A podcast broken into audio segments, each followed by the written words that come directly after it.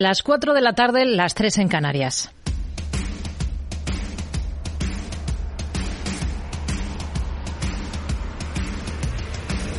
No decida lo que hará el mercado. No se salte las normas de su operativa. No se deje dominar por sus emociones. Mercado Abierto con Rocío Arbiza. Muy buenas tardes. Ya está en marcha la temporada de presentación de resultados. Se ha dado el pistoletazo de salida en Estados Unidos. Arrancado con la banca y de momento no deja buen sabor de boca en la mayoría de los casos entre los inversores, pese a ser un sector beneficiado por esa política de subidas de tipos que desde hace meses implementa la Reserva Federal para controlar la inflación. Hay decepción en algunos de los casos y la consecuencia es el mal tono que muestran a este hora de la tarde en Estados Unidos varias de estas compañías cuando llevamos apenas media hora de negociación. Un 40% baja el beneficio de Wells Fargo en todo el último ejercicio, un 32% el de Citigroup, un 15% el de Bank of America o un 22% el de JP Morgan por el aumento de las eh, provisiones. Enseguida vamos a ver qué convence y qué no de estas cuentas de los grandes gigantes del sector en Estados Unidos, aunque el consenso está en ver una leve contracción de beneficios generalizada en esta temporada de resultados. En todo caso, ya saben que la clave va a estar en mirar con lupa las previsiones de negocio que van a ir ofreciendo las empresas para el global de este 2023, que de momento en bolsa ha comenzado con ánimo de rebotar. Día hoy de rebote precisamente para el crudo y de tono mixto en las bolsas. Tenemos esos moderados recortes a esta hora de la tarde al otro lado del Atlántico, en Estados Unidos, el indicador que más cede es el S&P 500 más de un 0,6%, mientras aquí en Europa de momento se mantiene el verde en un día en el que repunta eh, el crudo, como decimos, y en el que tenemos datos macro interesantes en el viejo continente. En Reino Unido, por ejemplo, el PIB esquiva la contracción al crecer una décima en noviembre y aquí en casa tenemos sobre la mesa el IPC. El IPC sube dos décimas en diciembre frente a noviembre y recorta uno con un punto su tasa interanual hasta el 5,7%. Es la cifra más baja desde noviembre de 2021.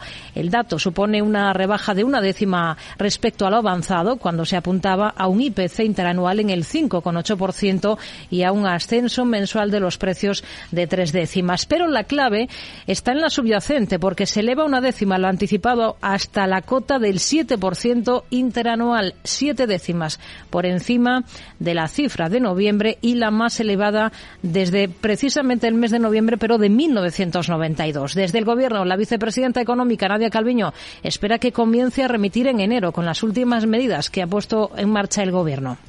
Hemos terminado el año muy por debajo de la media de la zona euro y de la Unión Europea y lo que tenemos que hacer en 2023 es seguir en esta misma línea, precisamente por la resistencia a la baja de la, de la subyacente y sobre todo el peso de los alimentos en esa, en esa resistencia.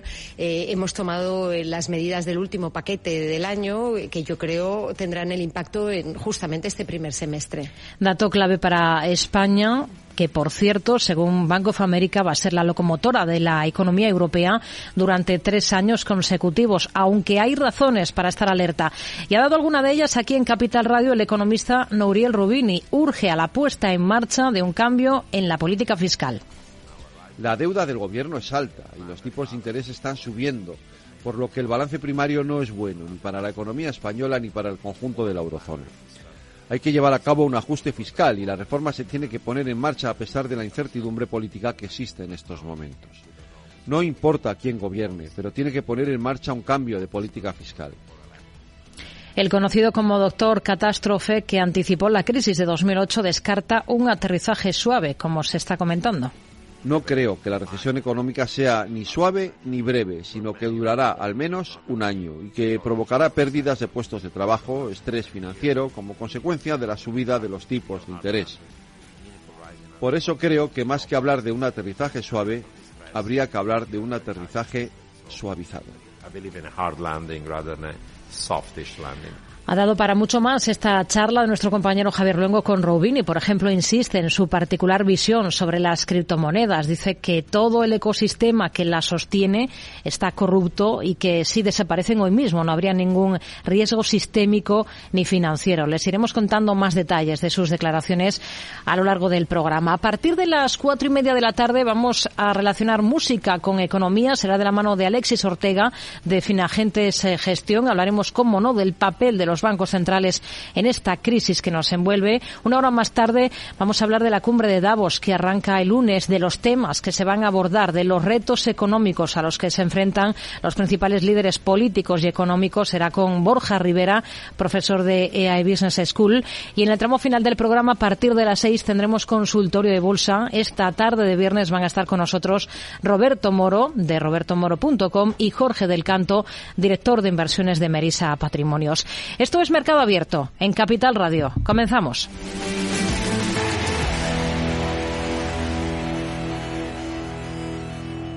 Tardes de Radio y Economía con Rocío Arbiza.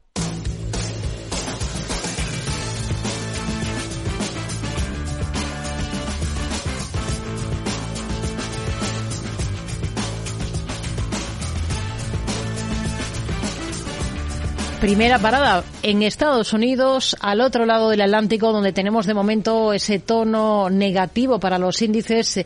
El que cede menos es el Dow Jones de Industriales. De hecho, está prácticamente plano a esta hora de la tarde en cotas de 34.174 puntos en una jornada en la que tenemos, para empezar, macro en Estados Unidos. Datos de sentimiento del consumidor que son mejores de lo esperado. Javier Luengo, muy buenas tardes. ¿Qué tal, Rocío? Muy buenas tardes. Lo cual no es de gusto del mercado. Concretamente, habla de las expectativas del consumidor, la Universidad de Michigan, las reales se quedan en los 62 puntos por, por encima de las estimaciones que lo van de hasta 59 enteros. Ojo también al dato que publica de expectativas de inflación a un año, cae del 4,4% a los 4 puntos porcentuales y eso sí que parece que ajusta el mercado. El Departamento de Justicia de Estados Unidos nombra a un fiscal especial para investigar los papeles de Joe Biden. Merrick Garland ha anunciado la decisión tras el hallazgo de un segundo lote de documentos clasificados en el garaje de la casa particular del demócrata.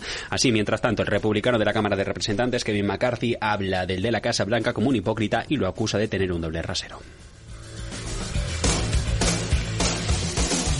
Tenemos declaraciones de James Bullard, pide elevar los tipos de interés por encima del 5%. Y dice que se haga lo antes posible. Asegura que la Reserva Federal va a tener margen de actuación en los próximos meses. Janet Yellen observa un cambio en la dinámica de las cadenas de suministro. Y espera que el incremento en los alquileres se vaya desacelerando sustancialmente durante los próximos seis meses. Insiste en todo caso Yellen desde África, donde está de, de, de cumbre en los próximos días, que es posible que la Fed, que Jerome Powell termine por acabar con la inflación, por reducir la inflación al objetivo de crecimiento sobre el 2%. Tim Cook acepta una rebaja de más del 40% de su sueldo. Como consejero delegado de Apple en 2023, después de que el propio ejecutivo haya recomendado un ajuste de los emolumentos tras las críticas por parte de los accionistas de la multinacional. Tesla baja precios en España. Y en el conjunto de Europa, Model 3 e Y en hasta un 20%. El precio de estos últimos se queda por debajo de los 45.000 euros, 8.000 menos que antes Tesla. En todo caso, sigue siendo la marca que más vehículos eléctricos vende en nuestro país. Hoy el protagonismo está en el sector financiero. Batería de resultados en la banca estadounidense JP Morgan gana más de 37.000 millones. Es un 22% menos que hace un año. La facturación acumulada del ejercicio, en cambio, sí que se incrementan hasta 6 puntos porcentuales interanual, situándose cerca de los 129.000 millones. Bank of America gana un 14% menos. A pesar de mejora de ingresos, margen de intereses que crece más de un 22% en el conjunto de ejercicio por encima de los 52.000 millones, ingresos que rebotan sobre los 6 puntos hasta rozar los 95.000 millones. Citigroup registra una caída del 21% en resultados. del beneficio, concretamente Rocío, hasta los 2.500 millones de dólares. Las cifras del banco dirigido por Jim Fraser mejoran expectativas de mercado. En los últimos 12 meses, la entidad gana cerca de 15.000 millones. Tenemos también a Wells Fargo que registra una ganancia de un 50% menos. Ah, de casi 3.000 millones de dólares. Esto se traduce en un beneficio por acción, un BPA de 67 céntimos frente al dólar con 38 del título del mismo lapso de tiempo en 2021. Y BlackRock que reduce su beneficio un 12%. Y lo deja por debajo de los 5.000 millones. Ingresos de la gestora que se reducen en 5% 5 puntos porcentuales en el 22 si se compara con el 21 hasta algo más de los 17.000 millones debido a un impacto menor de lo esperado de los mercados. Más allá del sector financiero, United Health gana más de 20.000 millones. Esto es un 16% más si miramos los números de hace un año. La firma observa incremento en la facturación de casi 13 puntos, superando los 324.000 millones por la suma de más de medio millón de clientes durante el pasado año y una menor de precios y una menor presión por la pandemia. Con Noco Phillips, que estudia vender petróleo venezolano en Estados Unidos para cobrar deuda. Operación mediante la cual la estadounidense podría ir recuperando el dinero que perdió con su salida de la operación en este país latinoamericano en 2007 y ayudar, dicen en un comunicado a Estados Unidos, a satisfacer sus necesidades energéticas actuales. Los Boeing 737 MAX vuelven a China. Tras casi cuatro años de veto a raíz de los dos accidentes protagonizados por naves de la estadounidense en Etiopía e Indonesia que costaron la vida de casi 350 personas, según ha anunciado hoy el portal de noticias ICAI. Los accionistas demandan a Southwest Airlines por el colapso de los vuelos vivido las últimas semanas con más de 15.000 cancelaciones de trayectos. La demanda dice que la aerolínea discutió una estructura que no tenía sentido para hacer frente a la crisis provocada por el temporal Elliot. Tenemos en el punto de mira a Didi, la firma china. El país va a permitir que Didi vuelva a estar en línea. En la última señal del deshielo regulatorio de Pekín. Cuenta la agencia Reuters que en otra señal de su ofensiva regulatoria de dos años contra el sector tecnológico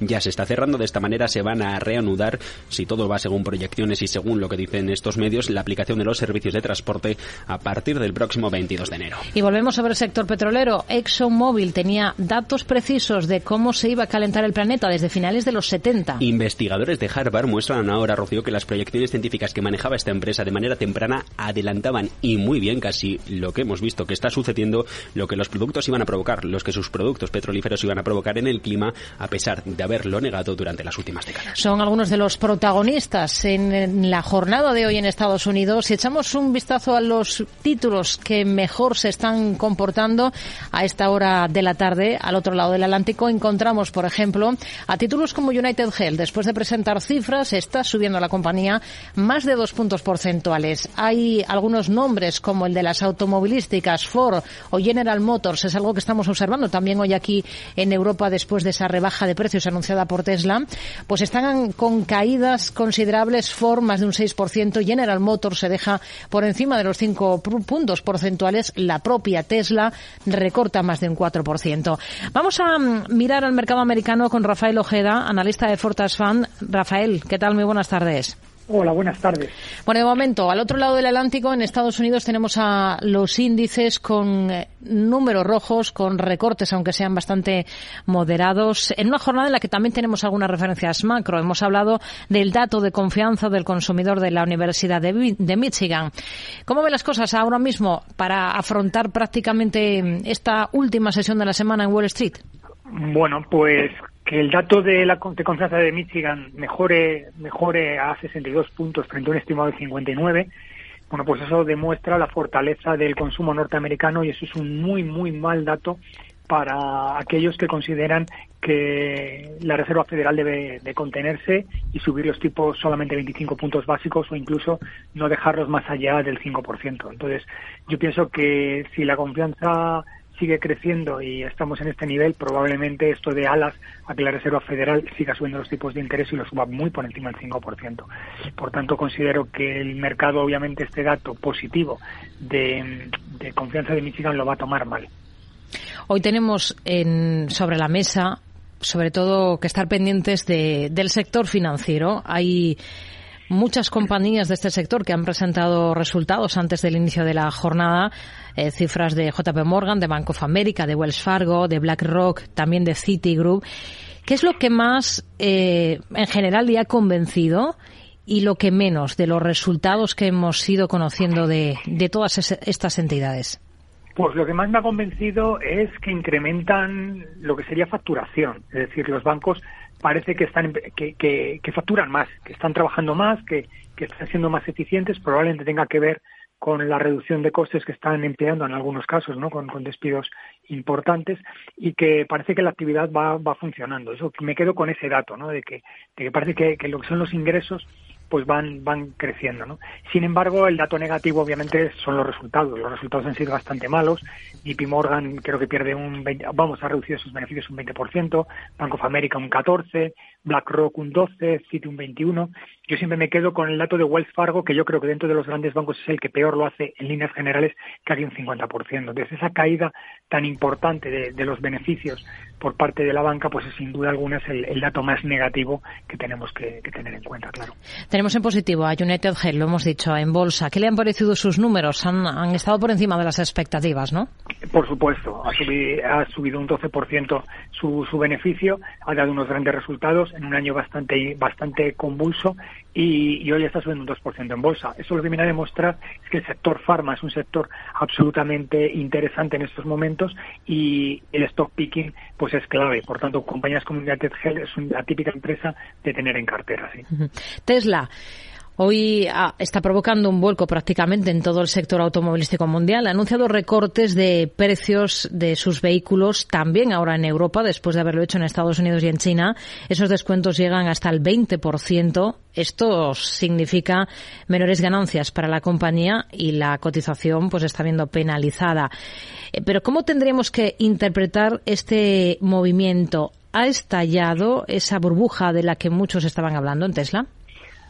Pues es la pregunta del millón. La verdad es que la compañía en el último año ha cotizado con un máximo de 384 y un mínimo de 101. Es decir, la caída de Tesla en bolsa ha sido absolutamente dramática y muchos aseguran que el hecho de que haya caído en bolsa un 70% el año, el año pasado no significa que este año tenga que hacer un pullback a la media y, y recuperar, ¿no? que probablemente incluso esté cara.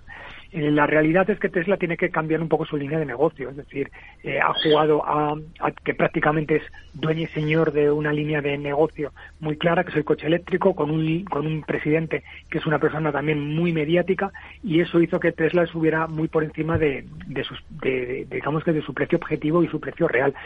La realidad es que Tesla tiene que reinventarse y una parte de esa reinvención pasa por tener unos precios más ajustados. Una guía de, de de precio del 20% supone un cambio drástico en su modelo de negocio hmm. y veremos a ver cómo el mercado lo interpreta. Hay un grupo de accionistas, lo hemos contado, que han demandado a la aerolínea Southwest Airlines, le acusan de ocultar fallos de funcionamiento que han dado lugar a miles de cancelaciones de vuelos a finales de diciembre. No sé cómo ve las cosas para este valor y también para el sector que esta semana ha tenido que enfrentarse a problemas, en este caso por un fallo informático. Sí, la verdad es que se junta el hambre con las ganas de comer. Es decir, que en una tormenta perfecta como la que han tenido en Estados Unidos, pues además tengas un problema informático, pues hombre, pues es un problema añadido bastante significativo. De hecho, esta tormenta supone para Southwest supone aproximadamente el orden de 800 o 900 millones de pérdidas. Lo cierto es que el colapso de vuelos se genera no solamente únicamente por el problema de la tormenta, sino por una mala planificación por parte de la compañía que ha llevado a que incluso el gobierno federal haya criticado la actuación de la compañía. Yo pienso que en el corto o medio plazo Southwest puede verse claramente perjudicada porque no solamente es un tema de demanda, sino a nivel reputacional. Pero vamos, muy mal, muy mal por parte de la compañía. Para Apple, ¿cómo ven las cosas? Hoy es noticia porque su consejero delegado ha aceptado una rebaja de más del 40% en su sueldo este año. Bueno, pues me parece muy valiente y muy inteligente por su parte y me gustaría que muchos más consejeros delegados tomaran nota de lo que hace Tim Cook, porque muchas compañías presentan malos resultados y sin embargo nunca se bajan el sueldo, incluso se lo suben, ¿no? Pero lo cierto es que si Apple tiene que, trabajar duro porque la compañía ha cotizado en el último año entre 179 y 124 dólares, está ahora mismo en el, en el perfil bajo de la, de la compañía y es muy interesante que los resultados de Taiwan Semiconductors influyen en las finanzas de Apple y haya que tener muy, muy, muy presente la interrelación de ambas compañías. Yo creo que Apple en el próximo trimestre va a dar un poco la muestra de cómo puede ir el año 2023 y va a ser muy interesante ver eh, el camino que es que sigue la empresa. Sí. Rafael Ojeda, analista de Fortas Fund. Gracias. Muy buenas tardes. Adiós, buenas tardes.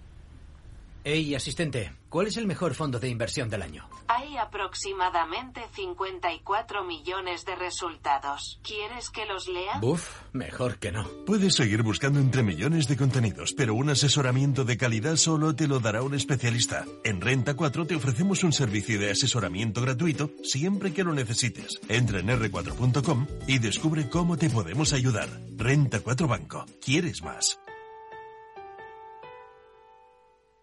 Ayúdame a encontrar mis guantes, anda, que no los veo. ¿Tienes las manos calientes? Sí, Pues eso.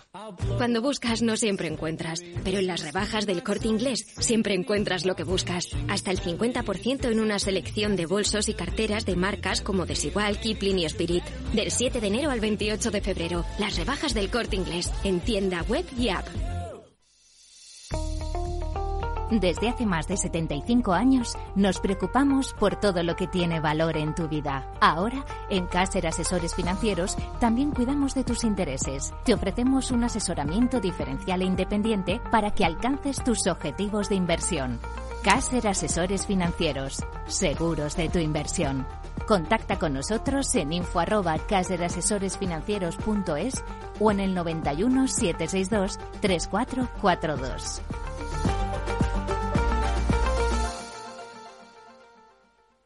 Mercado Abierto con Rocío Arbiza.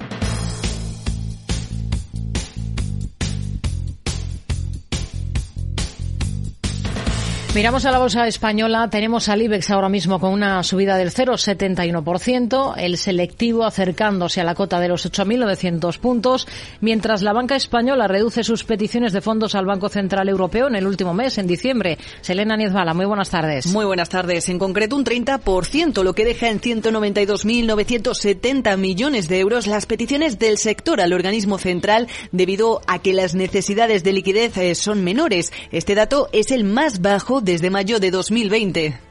CaixaBank amortiza todas las acciones adquiridas en su último programa de recompra. La entidad ha procedido a amortizar más de 558 millones de títulos eh, propios, lo que supone una reducción de su capital social de 7.500 millones de euros. Esta recompra se incluye dentro de la remuneración prevista en el plan estratégico que la entidad ha diseñado hasta 2024. Miramos al Santander. Establece un tipo fijo de interés para las hipotecas de sus empleados del 1,5%. Una medida que estará activa durante los próximos 12 meses. La decisión, que según eh, comisiones obreras es fruto de las concentraciones que reclamaban una subida salarial real para toda su plantilla, aunque el verdadero objetivo es absorber la subida pactada del 4,5%. Repsol invertirá 45 millones en optimizar la fabricación de lubricantes. La petrolera destinará esta cantidad hasta 2024 en un proyecto que implicará la transformación de sus actuales instalaciones en Cartagena, dejándolas en una sola unidad. La puesta en marcha de este proyecto permitirá avanzar en la construcción de la nueva planta de hidrógeno renovable de 100 megavatios de capacidad, cuya, cuyo electrolizador se ubicará en el espacio que quedará libre dentro del complejo. Ferrovial presenta un plan de intenciones para construir un parque eólico marino en Gran Canaria. La compañía ha presentado una declaración de intenciones con el objetivo de desarrollar una instalación de 195 megavatios de potencia. En total, Ferrovial cuenta como mínimo con hasta cuatro proyectos iguales en trámite para su construcción en España. Banco of America entra en el capital de Idrim Sodilleo con una participación del 6,6%. Así es, las acciones de la agencia de viajes online se han revalorizado con fuerza tras conocerse la noticia y a los precios actuales de mercado la operación estaría valorada en unos 45 millones de euros. La entrada se produce después de que en diciembre el fondo Ardian colocara entre inversores institucionales el 15,6% que tenía de esta cotizada. Está subiendo iDreams ahora mismo en bolsa algo más de un 10% hasta 4,85 euros. ENCE acuerda la venta de toda su producción para este año. La de celulosa ha cerrado acuerdos para vender cerca de un millón de toneladas de celulosa este año y de esta manera ENCE cubrirá el máximo de su producción y la mayor parte de estos acuerdos irán destinados al mercado europeo. Son algunos de los protagonistas de la jornada en el mercado español. Hoy tenemos en el lado negativo a compañías como Artificial, que está recortando en el continuo por encima de los 8 puntos porcentuales dentro del IBEX, dentro del selectivo. El peor comportamiento es para SACIR, las mayores, las mayores alzas para IAG, para la aerolínea, con un repunte en este caso del 2,68%. Vamos a mirar a la bolsa española con Adrián Jiménez del Departamento de Análisis y Distribución de Productos de Anban España. Adrián, ¿qué tal? Muy buenas tardes. Hola, ¿qué tal? Buenas tardes. Bueno, ¿qué es lo más interesante de esta jornada? En positivo, en las bolsas europeas, eh, el selectivo IBEX afianzando ese rebote, ese buen comportamiento con el que ha comenzado este ejercicio, mientras tenemos datos de confianza del consumidor en Estados Unidos, por ejemplo, que se mantienen ahora por encima de las expectativas. Se sitúa esta confianza en 64,6 puntos en enero, es un dato mejor de lo previsto. Estaba esperando el mercado, por ejemplo, cifras de 60,5 puntos. ¿Cómo ve las cosas? ¿Qué le parece lo más relevante de esta última sesión de la semana? Bueno, pues eh, el mercado complicado o, divertido, según lo quieras, según lo quieras ver. Y, bueno, pues después de los datos de, de esta semana del IPC, donde bueno, pues todos los inversores estaban con el ojo puesto en, el dato americano, muy pendientes de bueno cómo todo esto va a afectar a, las decisiones de la Fed. Hemos tenido un inicio de año muy bueno, el mejor de los últimos de los últimos 10 años y, bueno, pues ahora parece que, que la inflación se empieza a controlar. Eh, parece que, esto dará pie a la Fed para subir 25 puntos básicos en las siguientes en las siguientes eh, reuniones y los inversores están están pendientes bueno pues de datos como como este de la Universidad de Michigan y, sobre todo eh, y lo más importante en la en la presentación de resultados que empieza hoy la hoy la temporada. Y bueno pues tenemos una de cal y una de arena. El buen dato de de Michigan y sin embargo pues eh, tenemos ya un profit warning de, de JP Morgan. Y, y, es lo que bueno pues está empezando a, a tirar el, el, mercado americano. También pues como siempre suele pasar en, en estos casos pues el rebote de, de los últimos días y semanas hmm. ha vuelto a llevar el, el nivel a, a zonas de, de, resistencia así que lo lógico es que empecemos a ver a ver recortes y los resultados no nada. Desde, desde Deutsche Bank acaban de pasar revista al sector eléctrico de nuestro país y revisan el precio objetivo tanto de Iberdrola, de Redella como de Enagas. En los tres casos fijan valoraciones que están por debajo del cierre de la última sesión. ¿Ustedes sí que ven potencial en estas compañías? Bueno, eh, más que potencial, creemos que son eh, un sector refugio donde, donde no está mal estar en momentos complicados como, como el de ahora. Es un, un negocio muy previsible, con buena visibilidad, compañías de calidad y buen dividendo. Y, bueno, pues los niveles actuales, a pesar del recorte de, de Deutsche Bank, que eh, siguen siendo elevados y el consenso de mercado en la mayoría de ellas todavía tiene precios objetivos por encima. Eh, por contra, pues bueno, pues es un sector regulado y es lo que hablamos siempre, está el punto de mira de, los gobiernos por la implicación social que tiene la, subida de la energía en, los últimos meses. Y además pues son son compañías asimilables a Bond Proxy a las cuales eh, bueno pues por el, elevado dividendo que pagan las subidas de tipos de, interés eh, no les sientan bien pero aún así por ese perfil de, calidad y buen dividendo serían compañías donde sí estaríamos Hmm. Dicen desde ENCE que ya han cerrado acuerdos de venta para distribuir el millón de toneladas de celulosa que prevén producir este año 2023, una cifra con la que alcanzaría el máximo de producción eh, de las biofábricas que, tiene la compañía. ¿Qué visión tienen ustedes ahora mismo para ENCE? Bueno, pues eh, tendríamos que esperar un poco. Eh, a ver, lo, lo, que ha hecho ahora con este contrato es un arma doble filo y no es la primera vez que le pasa. Al final esto es como vender un futuro y asegurarse el precio. Eh, puede ser bueno, puede ser malo, depende de lo que haga eh, el precio de la pulpa durante el próximo año. Con lo cual, bueno, pues como visibilidad y a tener un precio fijado, eso es positivo, pero habrá que ver cómo, cómo evoluciona y si se ha equivocado o no. Y nos parece relevante, sobre todo también en C, eh, el tema de, la sentencia de la planta de Pontevedra, que mm, eh, se va, se va a saber ya la, resolución el, 7 de febrero, hay sentencia.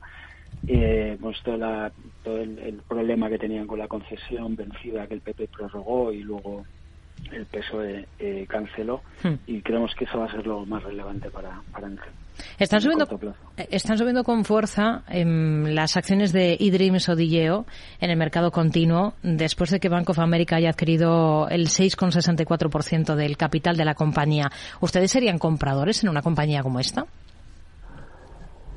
Bueno, eh, nos gusta sector, nos gusta ese tipo de compañías. Quizá no en concreto en esta compañía, a pesar de que, de que nos, nos parece bien cómo está gestionando. Eh, bueno, la, política que está llevando de fidelizar clientes eh, está teniendo muy buena muy buena acogida y pero bueno estamos viendo también cómo, cómo está recuperando el sector turístico y, la nueva normalidad parece que se nota en estas compañías y una mejora de ratio pero bueno pues el problema que tiene compañías de este tipo al final del componente tecnológico tan grande que tienen eh, eh, se ven muy afectadas en la valoración por el tema de la subida de tipos.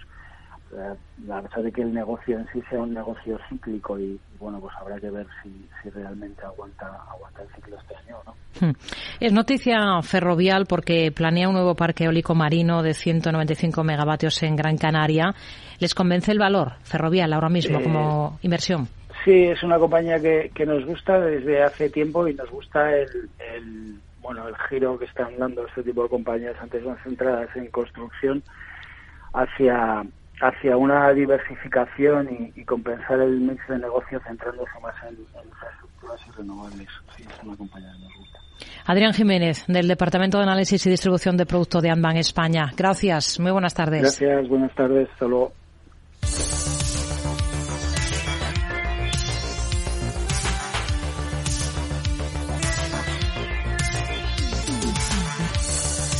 Vamos a comprobar cómo están las cosas en el resto de plazas europeas y echamos un vistazo a las pantallas de CMC Markets. Encontramos al CFD del DAX en estos instantes con una subida discreta del entorno del 0,14%.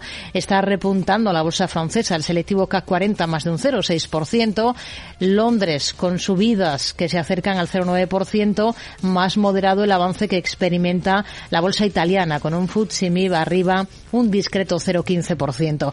Vamos a ver qué valores destacan esta jornada en el viejo continente. Selena Niezbala. Ya arrancada la temporada de resultados empresariales en Estados Unidos, la sesión en Europa llega con nuevos eh, profit warnings. En Londres destacan especialmente a la baja las acciones de Kindred después de no haber cumplido con los objetivos en el cuarto trimestre del año. La compañía del sector de apuestas ha señalado que tomará medidas inmediatas para mejorar su rentabilidad. Algunas de las razones que habrían impactado, por ejemplo, serían la facturación de las apuestas de la Copa del Mundial, insuficiente como para compensar el impacto de la reducción de los partidos de la liga, mientras que el operador ha señalado que ha notado un margen eh, de apuestas deportivas bastante más bajo y con subidas en cambio reciben los títulos de Bayer la aprobación de hasta ocho cultivos modificados genéticamente, entre ellos la alfalfa con la que el laboratorio farmacéutico trabaja en algunos eh, de sus medicamentos que veían frenada su comercialización de los productos a nivel mundial eh, si no eran aprobados por uno de los mayores mercados agrícolas del planeta.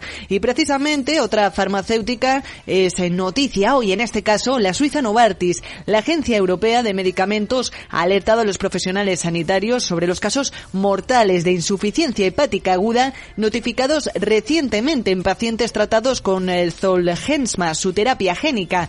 Por otro lado, parece que la ansiada renovación del acuerdo entre Nissan y Renault estaría ya más cerca de alcanzarse porque los directivos de Nissan se reunirán la próxima semana para debatir sobre las propuestas de Renault para preservar las patentes tecnológicas del grupo japonés en la reorganización emprendida por su socio francés, mientras que EDF y Respect Energy, operador y comercializador europeo de energías renovables con sede en Polonia, han anunciado la firma de un acuerdo de cooperación para el desarrollo de proyectos nucleares. Noticia también que encontramos en el mercado italiano, en este caso de la mano de Unieuro. Cae el minorista de productos electrónicos después de que ayer presentara un informe de ingresos provisionales por debajo de lo esperado, que la compañía dice, eso sí, justifica por la caída en la facturación de una de sus categorías. Vamos a mirar algunos de estos protagonistas en Europa con Víctor Galán, analista de Planeta Bolsa. Víctor, muy buenas tardes. Hola, muy buenas tardes. Un saludo a todos. Pero antes echamos un vistazo a los índices europeos, sobre todo al DAX, en este buen arranque de, de ejercicio que estamos viendo en toda Europa, ¿no? Sí, la verdad que es sorprendente eh, cómo a priori con la situación que teníamos eh, los índices europeos han logrado dar la vuelta a la tortilla en este primer inicio de, de 2023 y le vemos al DAX precisamente lo que no pensábamos, superar esos 15.000 puntos, 15.113, ahora mismo prácticamente solamente soporte en los 13.700 y además con la posibilidad de alcanzar los máximos anuales que están tan solo 600 puntos más arriba, en los 15.600. Por otro lado, también el, resto de, de, plazas, como es el FTSE de Londres, lo tenemos en máximos históricos, así que eh, muy buena señal también por encima de los 7.800 puntos. Tenemos otras plazas, como en el caso de Estocolmo, también recuperando muchísimo eh, estos meses anteriores perdidos, actualmente cotizando 2.217. Y en más cerca, en nuestra geografía, tenemos al eh, IBEX 35 también peleando por eh, superar esos 9.000 puntos, que ha sido un estrago bastante difícil eh, durante todo 2022, a ver si 2023 viene con la suficiente fuerza para superarlo, o el CAC 40, que ahora mismo lo tenemos pues también en 7.029 puntos por encima de la barrera psicológica del 7.000, con muy buen aspecto técnico para afrontar el primer trimestre del año. Si miramos a, valores, las mayores caídas hoy en Europa las estamos viendo, por ejemplo, en automovilísticas como Renault o Stellantis en el mercado francés, en títulos como Volkswagen, Daimler o Porsche en el alemán, después de ese anuncio de Tesla de, que va a lanzar un nuevo recorte de precios en Europa. Yo lo había hecho en Estados Unidos y, y también en China. Dentro de las automovilísticas europeas, ¿qué le convence más ahora? Pues eh, revisando, por ejemplo, el gráfico de Renault, podemos ver que ha mejorado significativamente y tiene un canal alcista creciente. Ha superado además sus máximos anuales que estaban en 36,5, actualmente cotiza un euro por encima y eh, el apoyo que, que podemos buscar es en el 31,08. En cuanto a indicadores, lo está haciendo mejor que el SP, se está acumulando mucho volumen de manos fuertes en el CPI y además vemos muchísimo momentum. Por tanto, eh, Renault es una de las que más me gusta. Es verdad que, que parece que va un poco más rezagada en cuanto a búsqueda de máximos, eh, está intentando hacer algún tipo de zona de suelo de acumulación no deberá perder en el muy largo plazo los 11,50 y los 13,75, actualmente cotiza cerca de los, de los 16. Y en el caso de otras automovilísticas, me gustan menos las alemanas, Porsche y Daimler, están un poquito más flojas, con una tendencia todavía bajista. Eh, ahora mismo no es el sector predominante fuerte en, eh, el DAX, así que eh, en ese sentido no es las que mejor la están haciendo, hmm. me centraría en las francesas. Alstom es noticia porque va a suministrar 10 nuevos trenes fabricados en, aquí en España, en Barcelona en concreto, al metro de Santo Domingo. ¿El valor por técnico cómo está la compañía francesa? Pues viene de una caída bastante agresiva desde prácticamente finales de 2020 y eh, ahora podríamos eh, esperar que si no pierde los 16 con, con 14 y si supera en el muy corto plazo, medio plazo, esos 27,15, cotiza un par de euros por debajo, podríamos activar un doble suelo de, continuidad alcista eh, para el medio largo plazo con una muy buena tendencia, ¿no? con unas muy buenas perspectivas. Además estamos viendo que ha mejorado significativamente el valor, eh, vemos que está entrando dinero, vemos que los inversores vuelven a mirarlo con, buenos ojos, así que mientras no pierda esos 22,26 en la media de 30 sesiones, eh, un valor que, nos gusta. Tenemos a, títulos como EasyJet entre los mejores hoy en la Bolsa de Londres. ¿Cómo está técnicamente ahora mismo esta compañía, la aerolínea? Técnicamente también eh, muy con muy buen aspecto porque tendríamos un actualmente un hombro cabeza a hombro, una figura de clara de acumulación a punto de romper si pasa las 431 libras. Así que eh, cotizando tan solo en 418, ligeramente por debajo, con dos velas muy fuertes, eh, haciéndolo a, punto de hacerlo mejor que el SP a vista un año. Así que la tendencia y la recuperación es bastante espectacular y podríamos dibujar objetivos altistas casi hasta los 700 libras. Así que muy buen aspecto. Está también animada Rolls Royce en la bolsa de Londres. ¿Qué potencial le ve a este valor? Muy buen valor, con muchísimo momentum, con muchísimas compras, otro valor que lo está haciendo mejor que Estados Unidos, que lo está haciendo incluso mejor que la media de sus competidores. Es algo que, que estamos empezando a ver en, en, Europa cada vez más frecuentemente y nos, y nos gusta. Eh, ahora mismo tendría sus máximos eh, anuales cerca de 122, cotizan 104 y el primer apoyo que deberíamos de buscar es en los 86,30. Mientras no se pierdan esas referencias, lo más probable es que el valor siga eh, su continuidad alcista de corto plazo. Víctor Galán, analista de Planeta Bolsa. Gracias, muy buenas tardes. Muy buenas tardes y un saludo a todos. ¿Qué es ir más allá? Con Arval podrás llegar donde te propongas de la forma más sostenible y asegurar un mundo mejor contribuyendo a la seguridad en carretera, al futuro de las ciudades y a la calidad de vida. Ser responsable sin tener miedo al liderar el cambio. Arval, la transición energética arranca aquí. Más información en arval.es.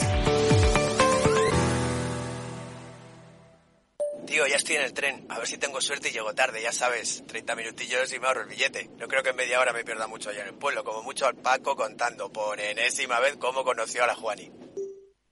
Con el compromiso Renfe de puntualidad, si tu tren AVE se retrasa más de 15 minutos, te devolvemos el 50% y el 100% si se retrasa más de 30. Normal que alguno prefiera llegar tarde. Nadie te da más. No todos los trenes son como Renfe. Renfe, tu tren.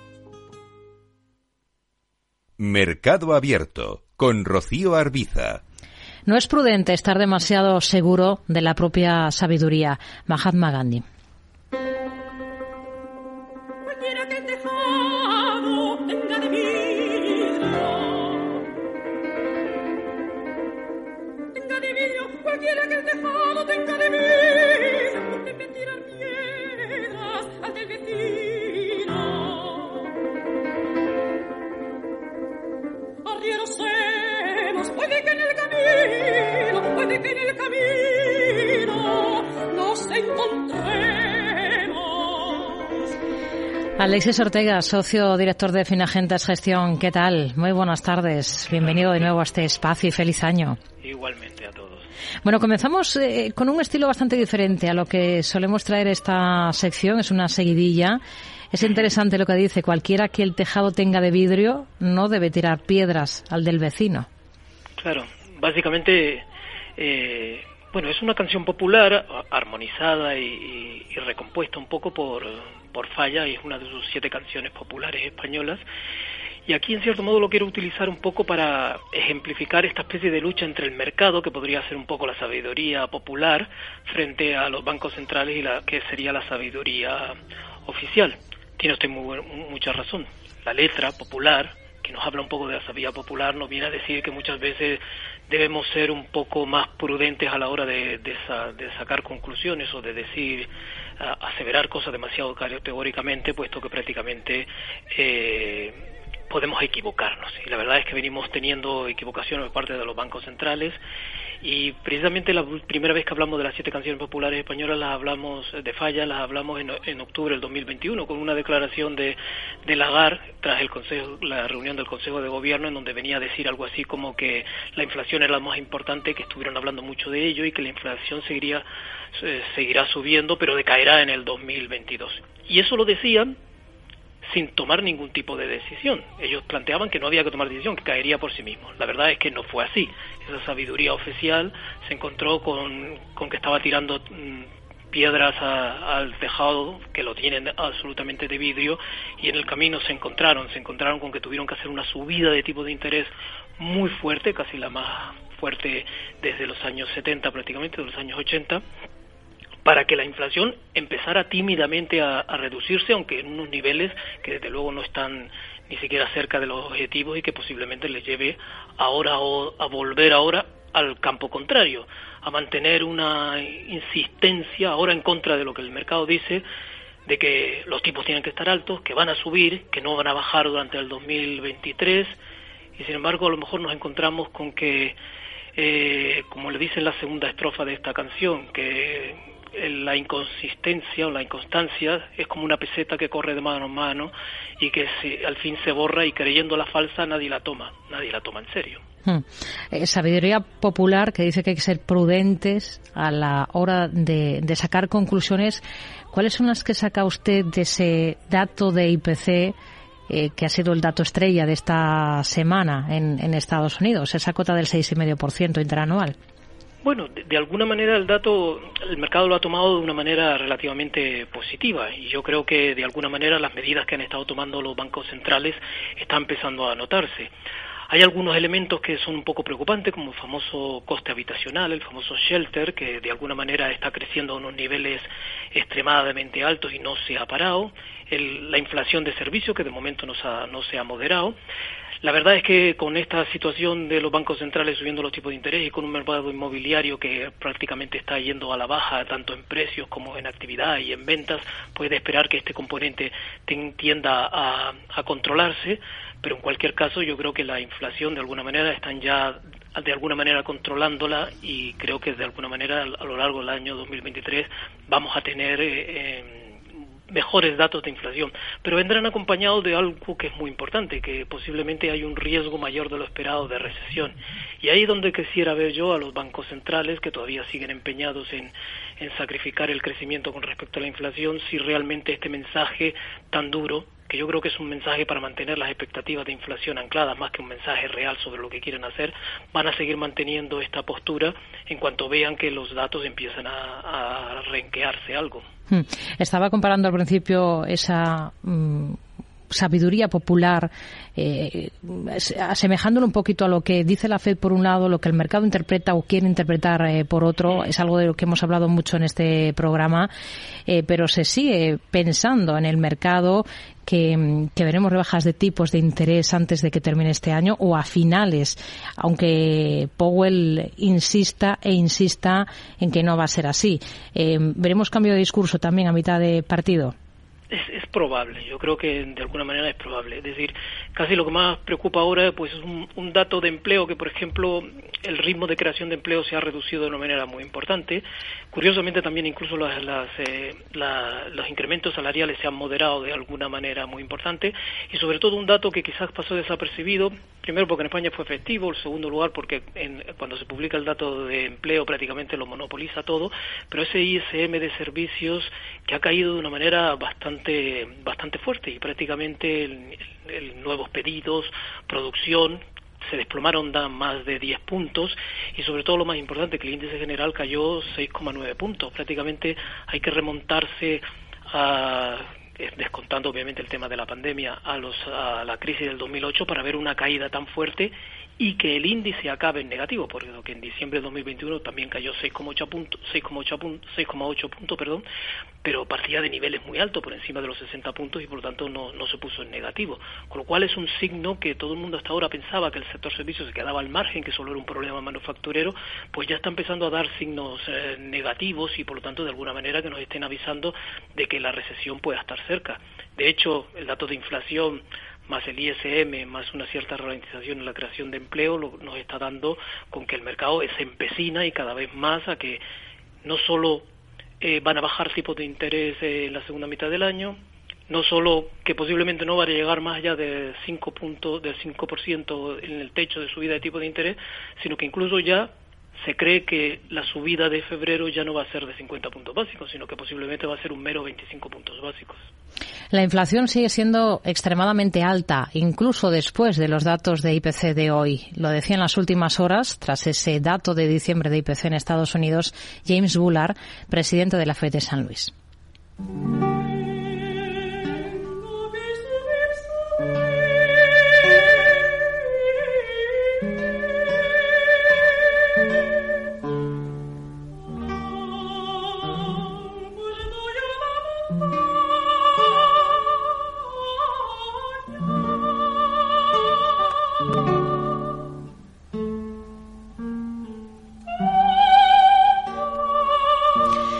Tengo que subir, subir. Otra mm, canción popular española. Sí, esta además incluso de un compositor catalán, Graciano Tarragó, que me interesa resaltarlo por el, por el hecho de que junto con Fernando Sors o Francisco Tárrega o el Miguel Llobet, que formaban parte de esa escuela catalana de guitarra, eh, pretendieron crear un lenguaje para la, para la guitarra, un instrumento profundamente popular que fuera homologable al de otros instrumentos serios, digamos, y por lo tanto convertir no solo la música popular en seria, sino un instrumento terriblemente popular como la guitarra en un instrumento de concierto y, que, y, de altísimo nivel, en esa especie de lucha entre lo popular y, lo oficial darle una cierta categoría a lo popular como algo muy muy importante. incluso esta canción, una canción asturiana muy conocida, de las cuales se han hecho versiones. Antón Casiabril ha hecho otra versión también de esta en sus famosas canciones asturianas.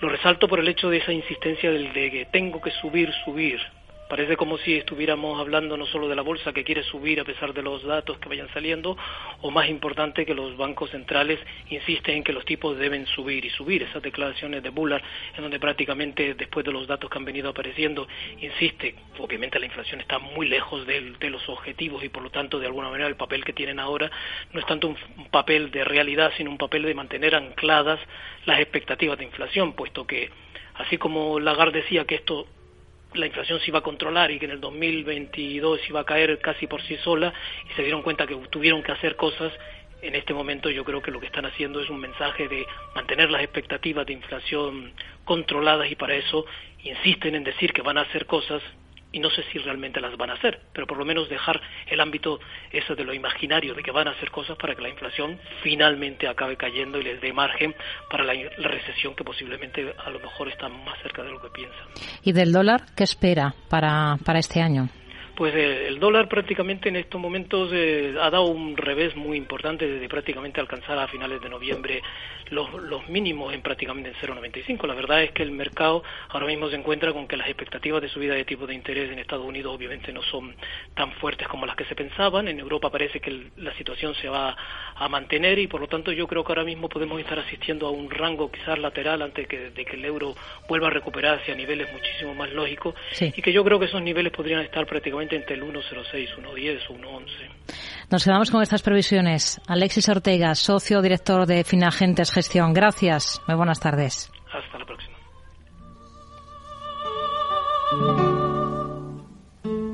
Tardes de Radio y Economía con Rocío Arbiza. Momento para la tecnología. La próxima semana, el día 19, celebramos la gala de los premios Capital 2023. Entre las compañías nominadas en innovación, en inteligencia artificial, está Subtrade. Ha charlado con su presidente, nuestra compañera Selena Niezbala. Selena. Desde la revolución de chat GPT a soluciones medioambientales, la inteligencia artificial es uno de los conceptos más aclamados por la crítica tecnológica. No solo ha sido denominada en 2022 como la palabra del año por la RAE, sino que ha sido una de las apuestas más sonadas este ejercicio también en uno de los eventos tecnológicos más importantes del mundo, el CES de Las Vegas. Hoy en concreto abordamos la inteligencia artificial basada en la biología que resuelve los problemas clásicos de la inteligencia artificial reforzada por Substrate y de la mano de su presidente Lorenzo Serratosa. ¿Qué tal? ¿Qué tal? ¿Cómo estáis? Bueno, eh, hace cosa de un año recuerdo que todavía no se ha cumplido, incluso decidíais dar el salto al mercado y salir a cotizar al BME Growth. Todo ello, recordemos, en un mercado incierto, marcado ya por la guerra, inflación. Ya para entonces, eh, recuerdo, Lorenzo, que en la bolsa os preguntaba que por qué en ese momento, ¿no? ¿Por qué no esperar eh, ante el entorno de incertidumbre? ¿Seguís manteniendo que los momentos de pesimismo son los mejores para hacer la aparición en el mercado? Hombre, no es que sean los mejores, era el mejor para Sastry. ¿Y por qué era el mejor para Sastry? Porque al final eh, lo que nosotros conseguimos saliendo a bolsa, saliendo al mercado, y eso que cualquier empresa como la nuestra sale al mercado, eh, se, se, puede, digamos, eh, resumir en dos temas muy importantes. Uno es acceso a financiación, más fuentes de financiación que nos permiten invertir en la empresa y crecer, y dos, pues cierta notoriedad eh, que también te permite mmm, mejorar en, en, en, la posibilidad de vender, ¿no? de vender, de vender tus productos. Eh, el sector de la inteligencia artificial en Europa está eh, sobre todo son todo pues muy pequeñas empresas o startups que están haciendo alguna cosita y lo están haciendo muy bien, pero están como como digamos eh, es aún muy muy de nicho, ¿no? Y eh, el dar el salto al BM Growth y permitirnos crecer y con el modelo de negocio que nosotros tenemos, pues nos permite ocupar un espacio que hoy no existe, que es el de una empresa mediana de inteligencia artificial, ¿no? Y, y, y poder impulsar el crecimiento de la compañía, ya te digo, con nueva financiación. Esto lo hemos conseguido. Hemos cerrado la financiación para, para eh, gracias a la salida bolsa, para financiar todo nuestro crecimiento eh, de los próximos años y conseguir el plan de negocio, que es un plan de negocio muy ambicioso, con la idea de situarnos, pues, como te digo, como una empresa mediana de inteligencia artificial con vocación europea y con, eh, y con eh, operaciones en muchos sectores. Sin duda buenas eh, buenas noticias, sobre todo en un contexto, ¿no? Este pasado 2022, ejercicio al que acabamos, como quien dice, de dar carpetazo y que ha estado un poco marcado para las tecnológicas, eh, al menos para las grandes, pues por los números rojos, una situación complicada. ¿Qué balance hacéis desde Substrate eh, para este 2022 que hemos cerrado? Pues mira, es, es, es, esto es algo que, que, que, además tus inversores o tus, tus oyentes eh, van, a entender perfectamente y es un año curioso en el que se, se ha producido eh, esa gran diferencia que hablaba Warren Buffett entre precio y valor. ¿eh? Es verdad que están subiendo los tipos de interés y eso hace que haya que reajustar las valoraciones de todas las compañías, en general, sobre todo de las compañías growth, y, eso es algo que, hemos visto, pero a veces y en muchos casos, ¿no? Esa, ese ajuste de valoraciones se puede eh, pues pasar de frenada y entonces producir oportunidades. Esto es lo que un poco creemos que, pasa con Substreet, porque por el lado del negocio, por el lado del negocio, tenemos crecimientos eh, eh, fíjate que cerramos el primer semestre con un crecimiento del 128 en, en ingresos y esperamos y cerraremos este año por encima del 100% en ingresos sobre el año pasado, con lo cual a nivel de negocio el año es muy bueno, pero a nivel eh, de bolsa el año es muy malo. Entonces ahí donde se produce, digamos, esta divergencia que tiene que ver, pues evidentemente, con todo lo que está sucediendo en el mercado eh, y que bueno, que eso siempre es así en las bolsas, lo sabemos porque yo soy inversor de hace, de hace muchos años y sé lo que pasa en el mercado, pero lo curioso es que desde el lado del negocio, en nuestro caso, vemos todo lo contrario. Vemos grandes crecimientos y muchas posibilidades eh, de seguir manteniendo estos crecimientos, tal y como dice, nos dicta nuestro plan de negocio que habla de otro crecimiento pues del 100% para el año 2023. Y Lorenzo, si no me equivoco, a finales de este año pasado habéis lanzado también una ampliación de capital, ¿no? Para dar entrada a inversores americanos, en este caso. ¿De cuánto ha sido la ampliación y con qué objetivos se ha llevado a cabo? Bueno, la ampliación se lleva a cabo con el objetivo, como tú decías, de dar entrada en el capital a inversores americanos. Nosotros somos una empresa, eh, nuestro CTO eh, es, es, americano, Brentworth, el desarrollador de la tecnología. Somos una empresa cuya tecnología nació hace muchos años en Estados Unidos. Colaboramos con el Instituto Resendler de Nueva York, tenemos una filial en Estados Unidos y, por lo tanto, somos una empresa, digamos, que ya tiene eh, una historia ligada con Estados Unidos. Y también es verdad que en Estados Unidos es donde más conocimiento y track record hay de invertir en empresas ligadas con la inteligencia artificial. Allí tienes empresas como C3AI o, y otras, ¿no? Que son empresas muy grandes ligadas a este sector y otras muchas cotizadas ligadas a este sector, cosa que no sucede en Europa, ¿no? Y eso es lo que, lo que nos ha llevado a hacer esta, esta ampliación.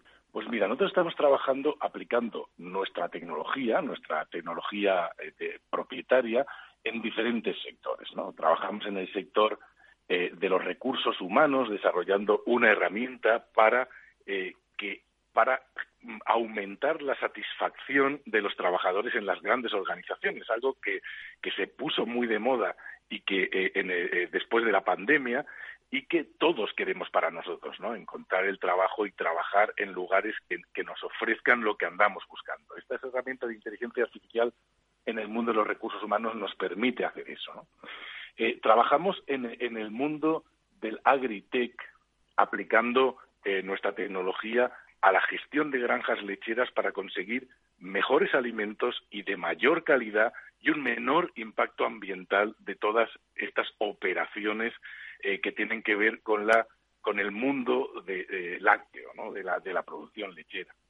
Trabajamos en el mundo de la energía eh, convirtiendo a edificios a través de la inteligencia artificial en edificios de emisiones cero, mucho más sostenibles, reduciendo el consumo de energía y ayudándoles a, conseguir las emisiones cero. Trabajamos en el sector salud, em, en el diagnóstico por imagen veterinario y también en humana, ayudando a hacer un mejor diagnóstico y un diagnóstico más rápido y en lo que estamos metidos ahora es en el desarrollo de lo que sería una inteligencia artificial ESG, que es dar un paso más. La inteligencia artificial, y lo estamos viendo con esto que tú hablabas antes, ¿no? Este, este chat eh, americano, y lo estamos viendo con todo lo que está apareciendo ahora, le va a pasar lo mismo que le pasó a, a la minería de Bitcoin, ¿no? Que va a ser una, una industria de alto consumo energético. Y esa, e, esa inteligencia ESG lo que pretende es, que con nuestra tecnología es reducir estos consumos de energía y poder hacer la inteligencia artificial más sostenible y por lo tanto que podamos hacer más cosas con ella con menor huella de carbono, que es algo muy importante para la transición económica que estamos viviendo. Pues Lorenzo Serratosa, presidente de Sabes Trade, muchísimas gracias por atendernos esta tarde en Capital Radio. Un abrazo. Gracias a vosotros. Inversor, compra acciones de bolsa. IBEX, DAX, Dow Jones y muchos más. Invierte en acciones y ETF sin comisiones hasta 100.000 euros al mes con XTB. Abre tu cuenta 100% online en solo 5 minutos. Un broker, muchas posibilidades. XTB.com. A partir de 100.000 euros al mes, comisión del 0,2%, mínimo 10 euros. Invertir implica riesgos. ¿Sabes cuál es el mejor dial para escuchar Capital Radio? Tu móvil. Ya tienes disponibles las versiones de iOS y Android de Capital Radio. Y si quieres escucharlas en tu coche, lo tienes muy fácil. Empareja el Bluetooth de tu coche con tu móvil o tableta, entra en la app de Capital Radio y ya lo tienes. Escucha Capital Radio en digital. Y si te preguntan qué escuchas, no lo dudes. Capital Radio.